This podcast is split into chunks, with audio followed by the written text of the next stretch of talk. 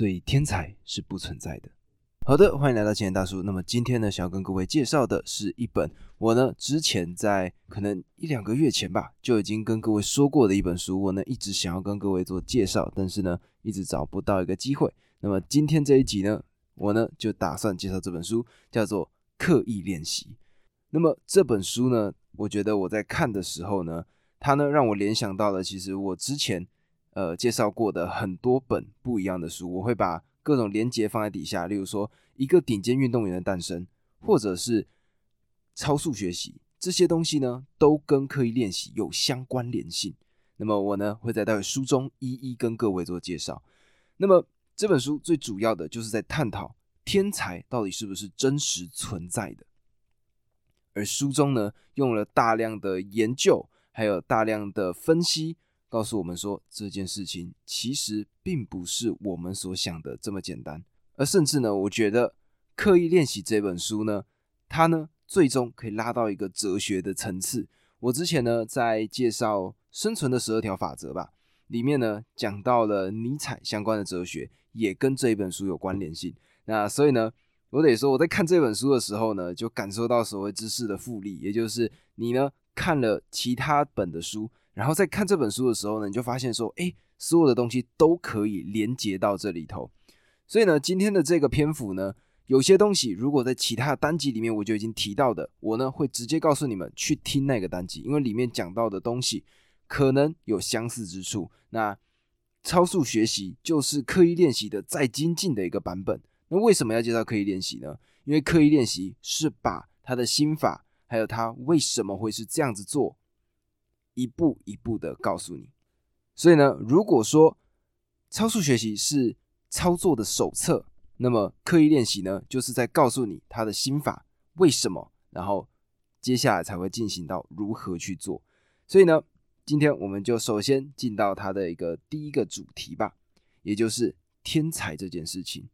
各位有没有听过一个专有名词叫做完美音感、绝对音感？也就是呢，假设我今天敲击杯子，或者呢随便在钢琴键上按一个键，或者拿出吉他在上面刷出一个音，这个时候呢，如果拥有完美音感的这一群人，他们可以马上辨认出这个音是什么音。举例来说呢，如果以近代的例子来讲，周杰伦，或者说像是之前有唱《See You Again》的 Charlie Puth，这两个人呢，都是在现代非常有名、具有绝对音感的。艺人，在古早时代呢，莫扎特也是如此。他呢拥有绝对音感，他可以辨认出这些音准。而这种绝对音感呢是十分少见的。根据统计呢，每一万个人里面只会出现一个人有这样子的能力，这是一个比较稀缺的一个能力。但是呢，书中他马上就用了一个例子来告诉我们，这件事情并不是我们所想的这个样子。那在书中呢，是日本的研究机构，他们当时呢找来了二十四位介于二至六岁的小朋友，让他们去接受为期数月的训练课程。那这个课程的目的呢，在教导小朋友单纯凭借钢琴弹奏的不同和弦的声音，就将它辨认出来。这些和弦呢？基本上都是三个音符哦，所以就是说哆咪嗦这三个音，这些小朋友呢每天都要接受四到五次的短时间的训练，而这种训练呢每一回合只会维持几分钟，每个人呢都持续训练到能够判别出这个心理学家他们做出来的这十四组的和弦为止。有些小朋友呢不到一年就完成训练了，有些呢则花了一年半的时间。一旦有一个小朋友呢，他学会了辨认这十四组的和弦之后呢，这些研究人员呢就会立即测试他能不能够正确说出其中的个别音符。结果他就发现说，所有的这些完成训练后的小朋友都拥有完美音感，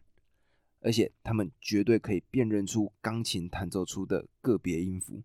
那这个结果就炸锅啦！这完全不像我们原先对于完美音感的预期嘛，因为一般情况下。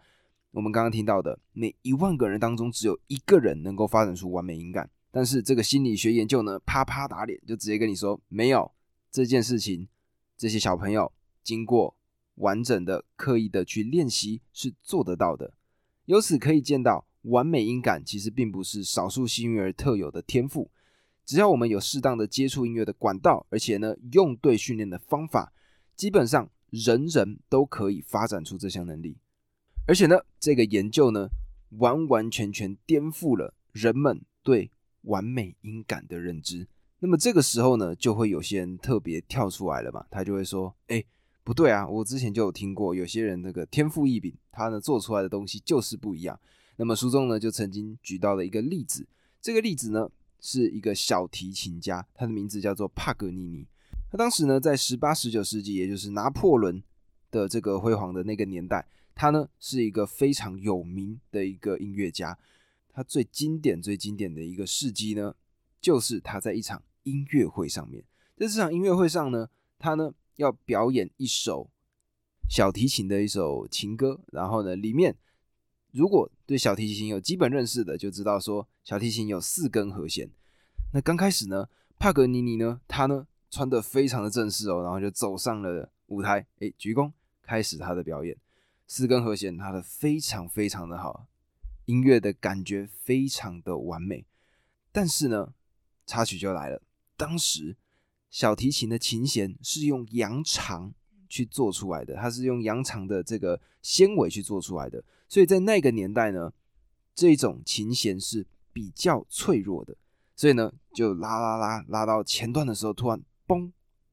一根弦断了。所以这时候原先是四根弦的小提琴，突然变成了三根弦。诶，帕格尼尼大家都在担心嘛。结果呢，帕格尼尼继续非常神色自若的，还在那边继续的拉琴，音乐还是很好听。所有人呢，已经非常非常的兴奋了。哇，三根弦你都做得到！就就在大家惊讶的同时呢，嘣，又再断了一根弦。这个时候呢，所有人已经从原先的惊讶变成惊恐了，因为所有人都觉得说这不太可能，两根弦你要完成这一首曲子做不到。所以呢，大家已经在担心说啊，这场音乐会可能会因为这个技术的问题暂停一下，可能重新换一支小提琴上来，然后继续他们的演奏。就没有帕格尼尼呢，持续输出，他呢拿着小提琴。两根弦一直表演，完全没有要停下来的意思。然后就当大家觉得说：“哇，这太厉害了吧！”嘣，又再断了一根弦。所以呢，这个时候帕格尼尼他只能用一根琴弦做演奏了。那所有人想说：“完了，那这首曲子它的跨度如此之大，诶，帕格尼尼怎么可能可以把这首曲子做完呢？”所以所有人都已经在期待要准备换小提琴了。这个时候，帕尼尼完全没有停止，他呢就是一根琴弦，在这个琴弦上，你就可以看到他的手非常大幅度的在移动，而且呢，因为这个音乐的跨幅非常的大，你就可以看到他呢在这个小提琴上是瞬间在上面，然后马上跳到底下，整个手呢像是有残影一样。这首曲子就在这样子的情况之下，它完完整整的被表演出来了。帕格尼尼呢就这样一战成名，所有人都觉得说哇太厉害了，用一根琴弦他就有办法做到这样子的演奏技巧，无人能敌，所有人都对他超级超级的崇拜。那大家都觉得说他呢绝对是小提琴的天才，他一定有办法做到各式各样不一样的事情，而且是凡人做不到的。结果呢后来细究才发现说哦原来不是如此，其实呢原因是在于说当时。拿破仑是在整个欧洲圈非常非常著名的人物。那么当时的一个他们的家族成员呢，就希望帕格尼尼可以做一首曲子。这首曲子呢，希望呢是把两个恋人从原先呃可能不熟悉，然后渐渐的相爱，然后从非常远的距离渐渐的两个人贴在一起。所以呢，高音的部分就是女孩子的声音，女孩子的表现手法。那么低音则是男孩子的表现手法，所以两种是完全不一样的跨度。当时呢，帕格尼尼就听完了这个请求之后，他呢就回家去谱曲。谱完曲之后呢，他就决定了，哎，这样子的一个做法，他呢就开始进行了他的练习。刚开始他先用四根琴弦去做锻炼，然后呢就发现说，哎，这个曲子不错哦，可以做到很好的效果。就呢他在练习的时候就发现说，哎，那我把。一根琴弦剪断呢？就他呢就把一根琴弦就放在那里面，完全不要用。接着三根琴弦去拉奏这个乐器，就发现哎可以，完全没有问题。接下来他再把难度自己提高，两根琴弦持续训练，一直努力，哎完全没有问题。再往下一根琴弦呢，有没有办法做到？最终他在自己练习的时候就已经成功的把单根琴弦去完成一首曲子这个做法完全学会了。也就是这样子呢，在当时这个音乐会的现场，大家都觉得说这是他的即兴演出，他是一个天才。实际上，这是他在背后花了很多很多时间苦练出来，最终得来的成果。而这个呢，已经打破了原先他们对于天才这样子的一个定义了。那么这时候呢，就会有人跳出来啦。那么自闭症呢？我猜呢，有些听众应该有听过类似的理论，也就是这些自闭症的人，他们呢。在自己各自的领域上，往往会展现出极佳的天分，他们会得到很厉害、很厉害的能力。举例来说呢，之前有一个研究是说，有一个自闭症的儿童，他呢有办法根据你的出生年月日，你一讲出来，他就告诉你那一天是星期几。所以呢，有些人呢就认为说，哦，这些自闭症的小孩，没错，虽然呢他们呢不太擅长社交，然后呢每天活在自己的世界里面。但是他们的脑回路一定跟常人不一样，所以他们一定是天才。哦，不，错了。这里面呢，书中也特别讲到了这些自闭症的小朋友们，或者说天生带有这些自闭症倾向的这些天才们，为什么会这么厉害？答案在于说，我们呢，正常人、普通人，我们的这些脑袋呢，是我们会去往外去扩散。例如说，我们看到眼前的，例如说我现在看的电脑荧幕，那下一秒呢，我可能看着我在讲的书，那接下来呢，我的注意力可能会飘到说，哦，我待会要吃点什么，我要做点什么其他的事情。但是对于自闭症的这些人们来说，他们的这个分散的能力是被切掉的，他们呢会专注于某一件事情之上，所以呢，当时他们就有根据了这个能够说出。年月日对应到的礼拜星期几的这个人，特别的进行了一个小的访谈，结果呢，就发现说，这个人呢，他在平常有的时间，他只要停下来的时间，他呢就会去思考所有关于日期对应到星期相关的一些理论，而且呢，他研究的非常非常的透彻，包括说太阳历、月亮历。而且呢，各个国家不一样的立法，举例来说呢，像是伊斯兰教，他们也有他们自己的立法。而这位得到自闭症的人呢，他呢就是透过这样子的一个方式，只要停下来有时间的时候，他就是全神贯注的在这件事情上。所以呢，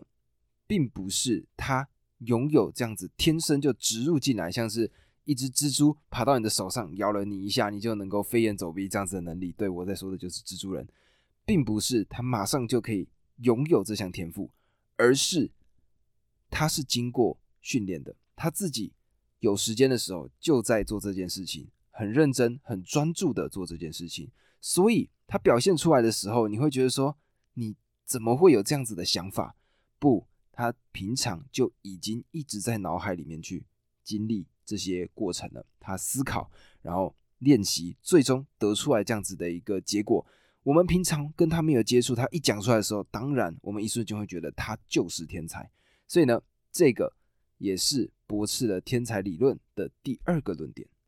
那么这个时候呢，诶，有些人可能已经被说服了，但是还有另外一派的人会跳进来说：“那运动呢？运动这件事情，诶，你身体基本的素质应该就是确定的吧？那有些人就一定会是拥有天分的人吗？”而我呢，正好就是这样子的一个。想法的读者，我原先呢就认为说，像是这种运动天分这件事情呢，是只有少数人才做得到的。结果并不是如此。首先要知道的事情是，闪电波特或者说能够进到奥运会这些比赛的选手们，都是在各自领域最为顶尖的人才了。所以我们在探讨是这一群最顶尖的人才。举例来说，跑步百米可以跑进十秒内这样子的一群人。那么原先呢，我可能会觉得说，这些人呢，可能他们本身这个肌腱就比较长啊，跑的就比较快啊，这些类似的想法。结果呢，在书中他就提到了一个跳高的选手。那这个跳高的选手呢，名字呢叫做汤马斯。那他呢，当时原先是在大学念书的时候呢，是篮球校队的二军的球员。那么，身为替补席的球员呢，基本上大部分都还是会拥有一些厉害的天赋的。而有一次呢，他呢在跟田径队的同学一起打球，然后他呢就秀了几手非常好看的灌篮。这个时候呢，其他人呢就开始碎嘴啦，就说。对啦，你是很会灌篮啦，但是呢，我打赌你呢跳高的能力绝对没有办法跳过六尺六。那这个高度呢，大概就是如果以公分数换算，是一百九十八公分左右，其实是一个非常非常好的一个成绩。那普通人呢要做到这件事情是很困难的。结果呢，当时就因为这样子的一个激将法，我们的这个汤马斯呢，他呢就去参加了比赛，而且他就是随便去报名。然后奇迹就诞生了，在比赛的当下呢，汤马斯他根本没有穿田径的鞋子。各位如果知道田径鞋子呢，就是它底下会有这个钉子，会让你的抓地力更强。当时的汤马斯他穿的叫做篮球鞋，然后呢，他就这样去参加了比赛，以二点二二公尺，非常高，两百二十二公分的这个成绩赢得了比赛，打破了当时。他们的大学的记录，就后来呢，哎，发现说他的这个记录非常非常的厉害嘛，就觉得哎，必须要让他接受专业的训练，所以后来呢，从原先的篮球队，他就成为了田径队，专门的去训练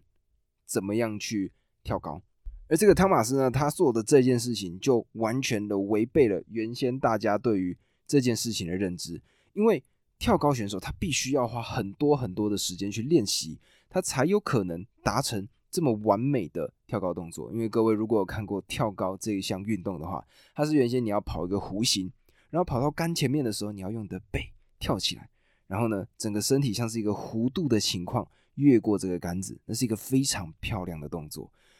但是如果根据这样子的一个方式去看的话，汤马斯他只花了几百个小时，是非常非常短的时间就成为了一名跳高选手，甚至。代表国家参加奥运会，这难道不是天才吗？答案就是 no，这绝对不会是。那我们根据呢他当时所得到的一些采访资料，还有他的一些背景，我们呢就可以看到真相。首先，第一个，汤马斯呢他自己在接受采访的时候就有说过，他高中的时候至少参加过一场校内跳高的比赛，成绩呢好像是在六尺二或六尺四，这是他自己特别讲到的。所以代表说，他曾经参加过跳高的比赛，而且呢，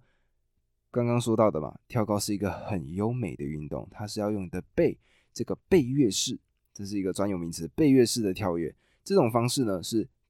跳高专门的一个姿势，这个呢绝对是要事先经过训练的，所以呢，他的横空出世就并没有像原先我们预期的那么那么的厉害，他其实曾经有先试图学过一些些。再来往下，第二件事情，刚刚还讲到的嘛，他原先是灌篮的一个选手，很会灌篮，很厉害的灌篮选手。这个侧面的呢，就展现了他的跳跃能力。那么，因为我自己本身是爱打球的人，那我自己呢，平常也会对于这种诶灌篮啊这些动作会非常非常的着迷。那么，我自己得说，跳跃力是绝对可以训练的。那么，我为什么这样讲呢？我之前看过一个例子，是一个身高大概一。百六十五公分左右的一个男生，他呢想要灌篮，他就透过非常科学化的练习方式，让自己最终可以用非常不科学的方式灌篮，完成灌篮的动作。我自己觉得非常非常非常的厉害。那也因为这样子呢，我自己知道说灌篮这件事情是真的可以透过后天去训练的。所以同样从汤马斯的这个角度去理解，也是如此的。你就可以看到，说他呢，原先在灌篮这件事情上，他就可以做到很长远距离的这种飞跃的动作。那这种训练呢，固然跟跳高这件运动呢是有不一样的发力方式，但是呢，在基本上的这个运用脚的逻辑上，实际上是相通的。他们两者的差异呢，就在于起跳的方式不太相同。灌篮呢是两只脚或一只脚往前的方式，往前往上的跳，而跳高呢是用单脚的方式向后跳。对，发力方式不一样，但是它拥有了前面灌篮的这个背景，让它呢迅速的有办法突破这个关卡，但并不是代表他并没有训练，错了，他有训练，只是要换一个方式去训练而已。而这个天才呢，他后续的故事呢，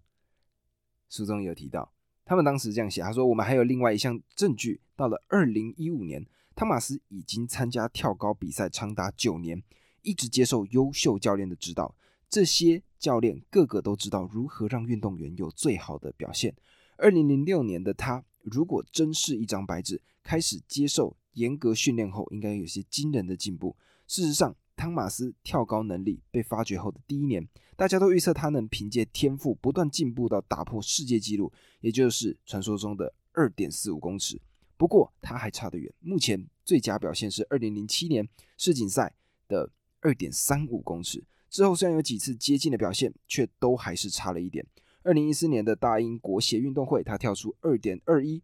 公尺的成绩，比自己在二零零六年大英国协运动会中的表现逊色。在此可以归纳出一个明显的结论：二零零六年的大学生汤马斯首次参加比赛的时候，已经接受过大量训练，包括跳高和为灌篮练习的跳跃，因此后来才。难以透过进一步训练有惊人的进展。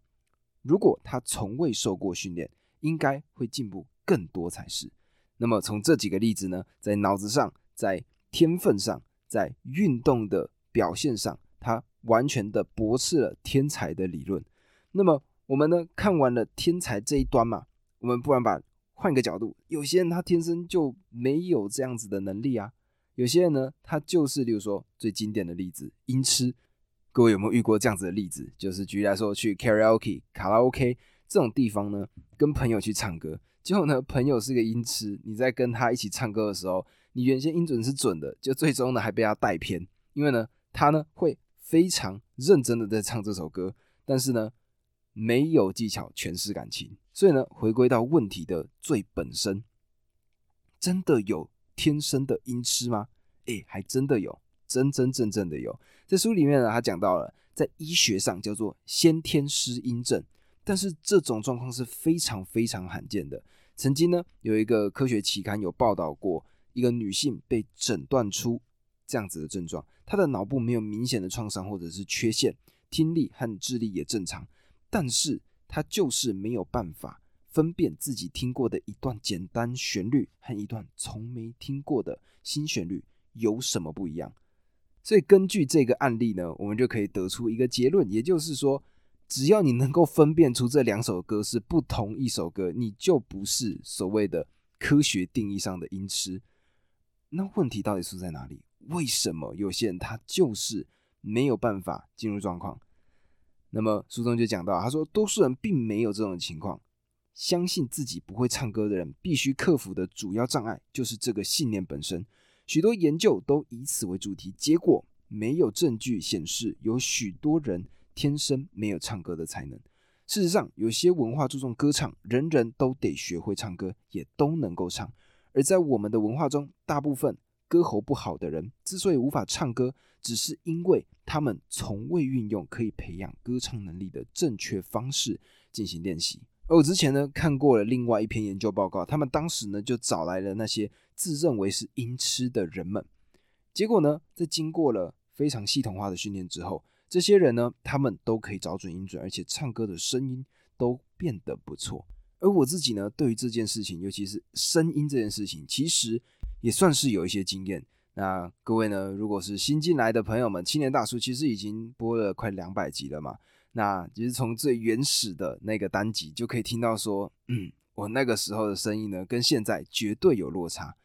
原先的声音其实磁性并没有那么强，那我呢，在这个过程中找到了一个更好的发声方式，所以呢，我们把话题讲回来，你就可以知道说，其实我们原先所认定的这些天才，并不是我们所认知的那个样子，他们并不是天降神兵，马上一下来什么十八般武艺都会，没有，他们刚开始也是一样，都是一张白纸，然后有不一样的训练方式，让他们成为。现在我们可以看到的在各个领域里面的精英。那么究竟是什么样的一个训练方式呢？这个就是刻意练习里面最重要的一个部分。而在进入到刻意练习的方法之前呢，各位，如果你是新来的听众，帮我按下订阅键，我需要你们的支持。那么我们呢，在你按下订阅键的这个时刻，接下来往下进行吧。我们要怎么样去进行完整的刻意练习呢？那么我之前呢曾经介绍过一个单集，这个单集呢叫做超速学习，里面呢其实就有刻意练习的影子存在。而我认为呢，这两本书是可以配合一起做使用的。那么我呢会把超速练习的连接放在底下，各位呢在听完这个单集之后，可以去听一下超速学习，非常的有帮助。那么我们呢就来讲刻意练习的部分吧。首先，我们必须要理解一个很重要的观点，也就是我们现在目前正常所学习到的大部分技能，都只停留在让我们学会就好。各位有没有印象？举例来说，国小的时候、国中的时候，老师呢会带我们上体育课嘛？那在体育课的时候呢，举例来说，以我自己最喜欢的运动篮球为例子好了。我们呢在打篮球的时候，刚开始接触到篮球，老师会教我们什么？哎，教我们怎么样运球。运球呢就是好，我们的手掌不可以碰到这颗球，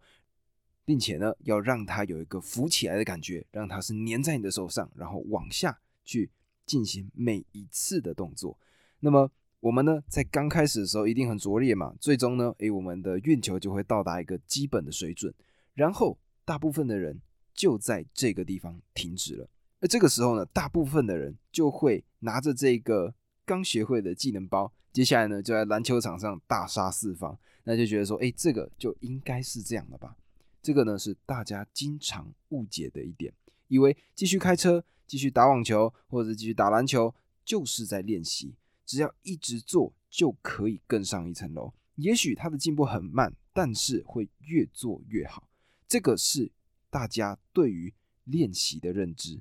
那么在书中呢，他还特别的讲到了这个练习的方式叫做什么？这个练习方式呢，叫做天真练习法。天真练习法呢，就是说，哎，你学会一个最基础的知识，然后一直磨，一直磨，一直磨，水滴石穿，你一定会成功的。这是他们原先的认知。而拥有这一派训练方式的人呢，他们会有一个这样子的理解，也就是啊，我打球打二十年，绝对比你打五年的还要厉害。他们的认定是这样子。但是呢，很多时候其实是你呢用了学了三个月的经验，打了二十年的球，那实际上你的技术。并没有因此得到进步。那么正确的训练方式是什么呢？书中呢提到的是这样子的一个名词，叫做目标练习法。那么目标练习法呢，顾名思义，它呢更有目的、更认真思考、更聚焦、更专注。它呢具备以下四个特质。第一个特质呢叫做目标练习法有定义明确的具体目标。那么这个感觉呢，就有一点点像是你呢要爬高山之前，必须把前面的每一个小步骤都定义的十分明确，然后往上慢慢攀爬。那么，因为自己喜欢篮球嘛，那我就继续用篮球来当例子好了。如果说目标，我们的最终目标叫做我呢要可以灵活运用我的左手来打球，也就是我的非惯用手来运球。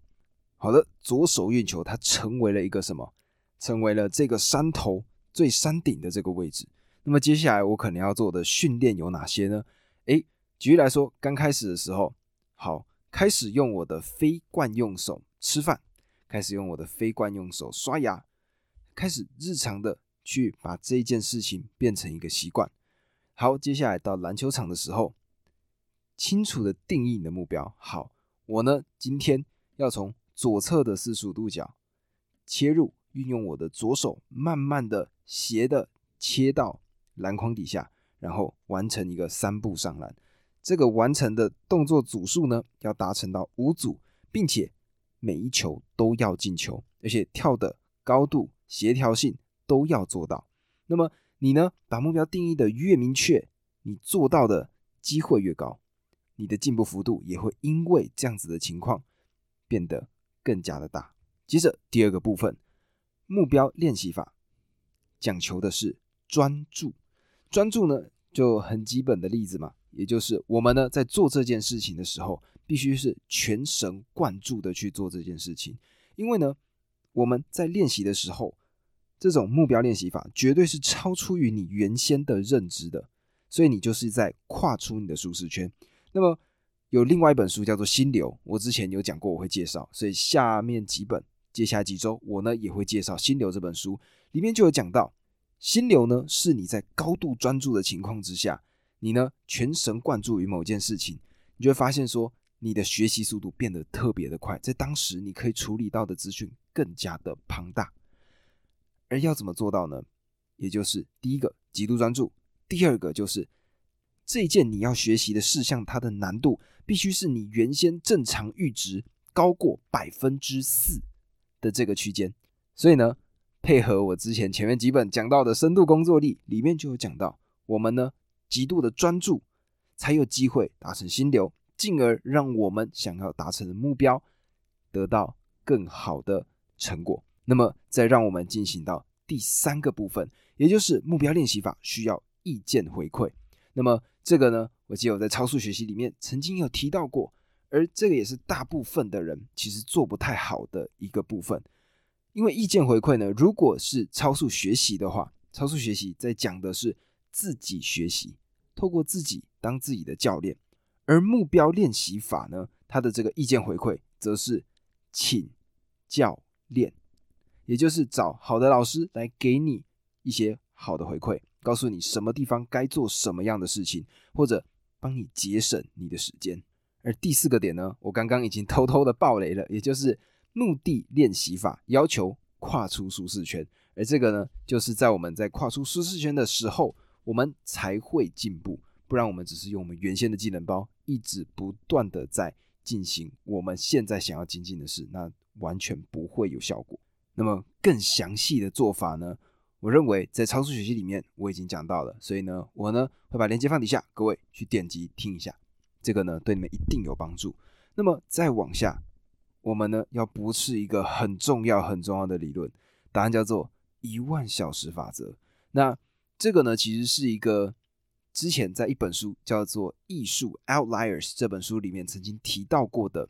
一个理论。那这里面是讲到说，如果你要在一个领域达到顶尖，你呢必须达到至少一万个小时的训练，你才能够成为。拔尖的人才，但是，但是这本书的作者他呢，其实就是发表这个论文的人。他发表了这篇论文，接着呢，Outliers 的这个作者他呢看到了这篇论文，他呢就找到了其中比较简单的部分，也就是一万小时这个法则，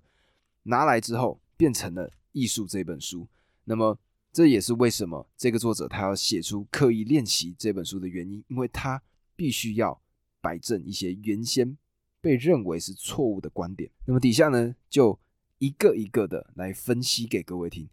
首先，第一个，一万小时它毫不特别，也并没有任何的魔力。当时呢，格拉威尔也就是艺术的作者，他呢大可提出顶尖小提琴学生到十八岁时平均投入的练习时数，其实呢并不是一万小时，而是七千四百个小时。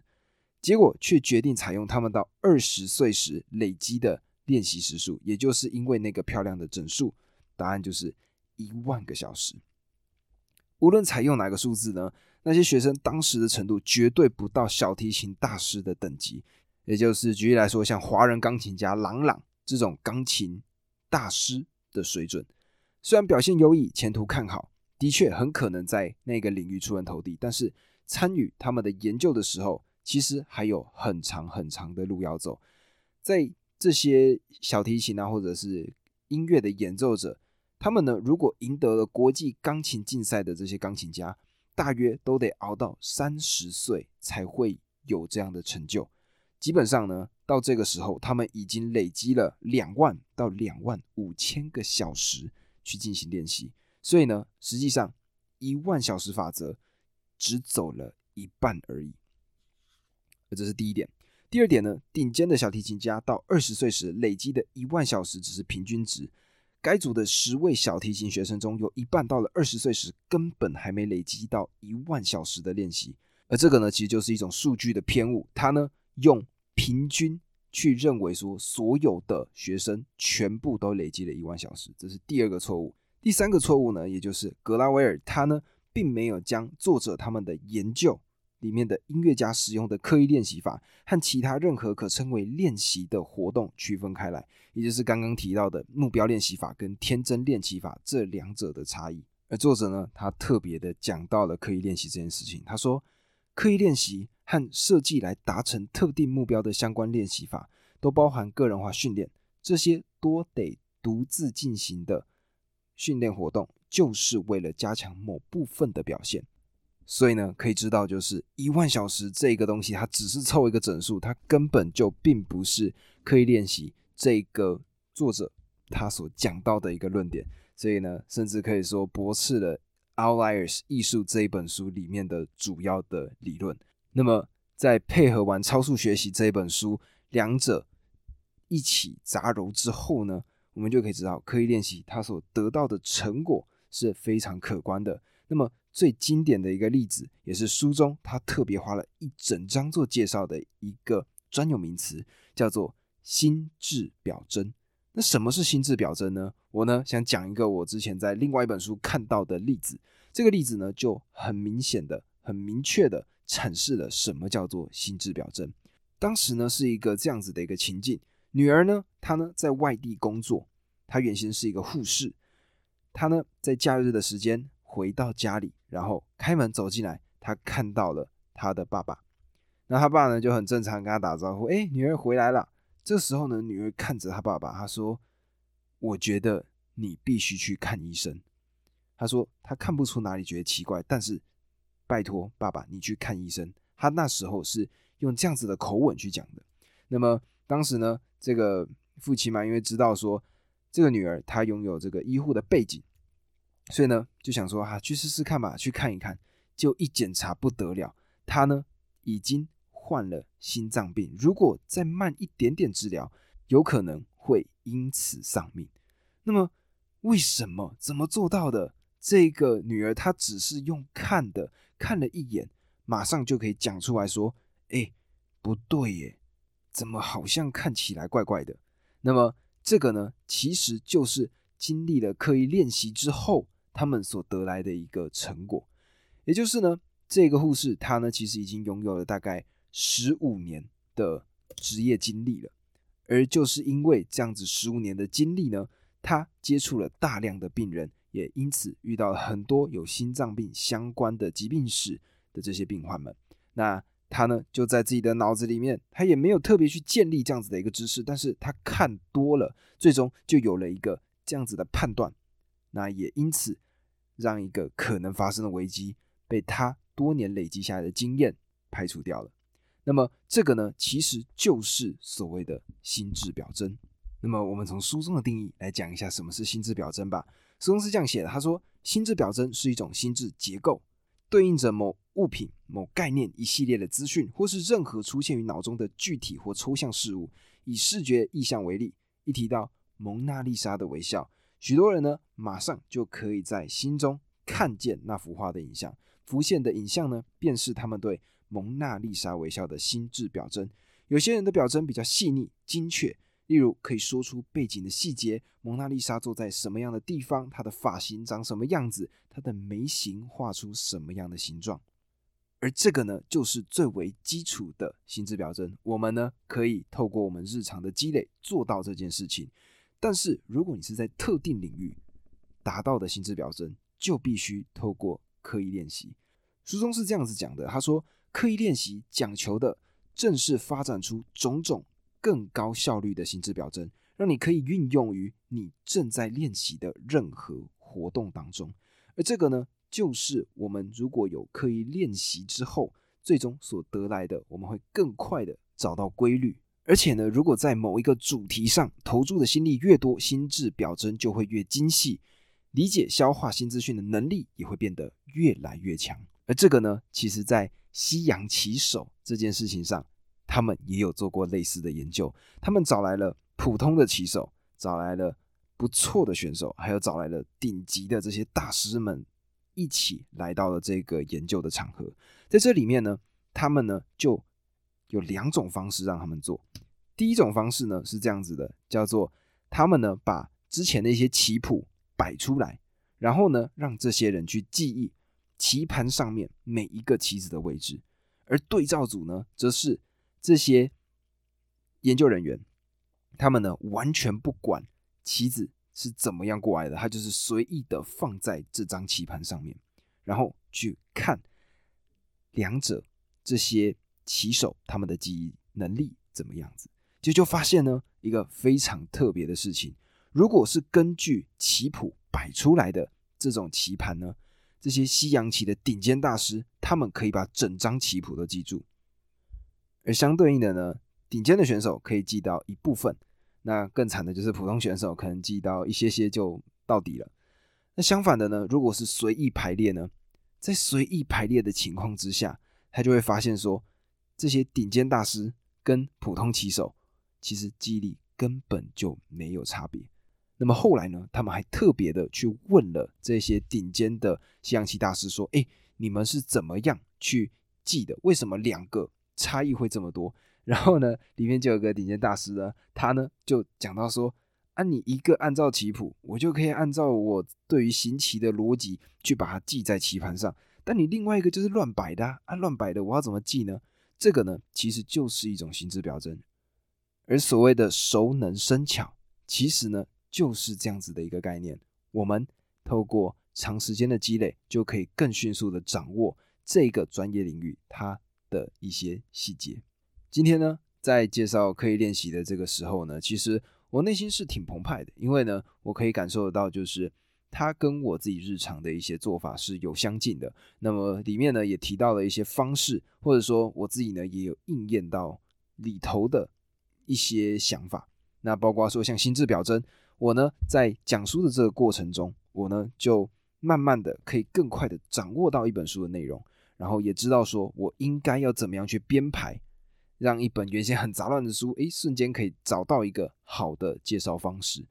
那么以前呢，这样子的事情可能要花我个三天五天，我才有机会做得到。但是现在呢，透过我自己这样子不断不断的两百多集的累积。每一集呢，我都会试图要我自己去做出不一样的改变。我会试图要让我自己每一次讲得更好。我希望可以让观众更完整的透过语言这件事情，而不是看图像，竟然可以把一个概念理解的越来越深刻。这个呢，其实就是我在刻意练习的时候一直感受到的。而我呢，也将一个事情看作是一个拼图，一张完整的拼图里面，它总共会有很多很多很多的小小的部分嘛。那么我想完成的事项呢，可能是我希望我的 podcast 可以进到全台湾的前十名，这是我的目标。好，那我要做到这个目标，我要怎么做到呢？里面可能就会有很多很多小的细节，包括说我必须要呈现出好的内容，我必须要让更多的人知道我的这个频道。而你们发现了吗？前面的两个事项都只是大的目标，这个大的目标又必须拆得更小。所以我自己呢，其实有画一张心智图，然后这心智图里面呢，就有每一个我必须要做到的事项。而各位最近看到的，不管是我的青年大叔日志，或者是 Instagram，或者是近期正在架设的网站，这些呢都是我正在做的事情。因为呢，我必须要把我自己每一个小拼图都做到位。那我相信呢，这样子就可以让我有一个完整的一个大的蓝图、大的目标可以达成。这个呢，正是我在看刻意练习的时候感受到一个很深刻、很深刻的事情。然后最后呢。我想把这个思维再往上拉一个维度，让我们进入到哲学的维度。那么，这个我记得应该是我在看《恒毅力》这本书啊里面讲到的，也就是为什么我们会喜欢去称某些人为天才呢？那么，当然第一个呢，就是天才呢，它具有一种奇幻的色彩嘛，因为普通人都知道这些东西都需要努力。而我们呢，突然出现了一个所谓的天才的时候，我们看到的东西，我们会觉得它很奇幻，它就是一个拥有故事，是一个题材，是一个新闻的报道。那么这是第一点。第二点呢，则是尼采他所很深刻讲到的一个东西，也让我去重新理解这件事情。他说，当我们说他是天才的时候，其实就是某部分的在推卸我们自己的责任。也就是我们呢看到了他的成果，他做出来了这么亮眼的表现，我们就发现说，哇，他太厉害了吧，他怎么做到的？那么有些人呢不想去深究，就直接抛出来，哦，他一定是个天才。那也因为这样子呢，天才跟普通人不一样嘛，所以我们这些普通人呢就不需要花那些力气去学习、去进步了。这个就是为什么会有定义为天才这件事情的发生。那么刻意练习这本书，它的开头在这一本书的封面上就写了一个小小的句子，它上面是这样写的：他说，天才与庸才之间的差别，不在于基因，不在于天分，在于刻意练习。那么为什么我会想介绍刻意练习？其实还有另外一个层次的思考，也就是呢，如果我们都相信所谓的命定论的话，那我们根本就不需要努力了。但是，就是因为有这些书籍可以练习超速学习，这些普通人他们透过自己的努力，让我们看到了一个全新的这些天才他的所谓的制造过程，我们就会更加的有信心，更加的知道说，OK，我也是可以达到的。而这也是为什么我会介绍这一集的目的，因为我希望各位在听完这一本书之后，有更多的希望，然后去做自己真正想做的事情。在自己的领域里面发光发热，那么这个呢，就是今天单集。各位帮我按下订阅键，然后呢，有任何的想法，帮我留下五星好评，在里面呢说什么都好，我呢只要看到，我就会在下一个单集里面跟各位做分享。所以天才是不存在的，各位啊，为了自己的目标持续迈进吧。我们下期再见，拜拜。